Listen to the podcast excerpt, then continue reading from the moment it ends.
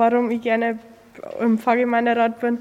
Ich bin auch seit ich als kleines Kind bin schon in der Kirche, habe ministriert und ich bin dann einfach im Pfarrgemeinderat, dass man da dann auch was bewirken kann und dass man da was Neues in die Pfarrgemeinde einbringt.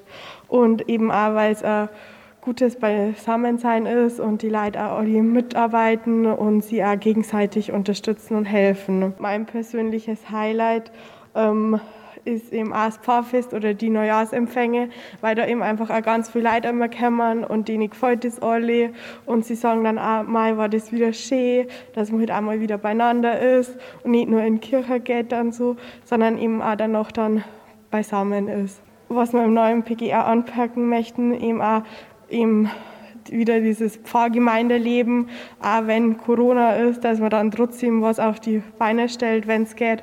Und eben dann auch die Kapfer Kids, weil da haben wir jetzt auch eben nichts machen können, aber dass wir dann verschiedene Möglichkeiten schauen, dass man oder auch online, dass man da dann was auf die Beine bringen kann.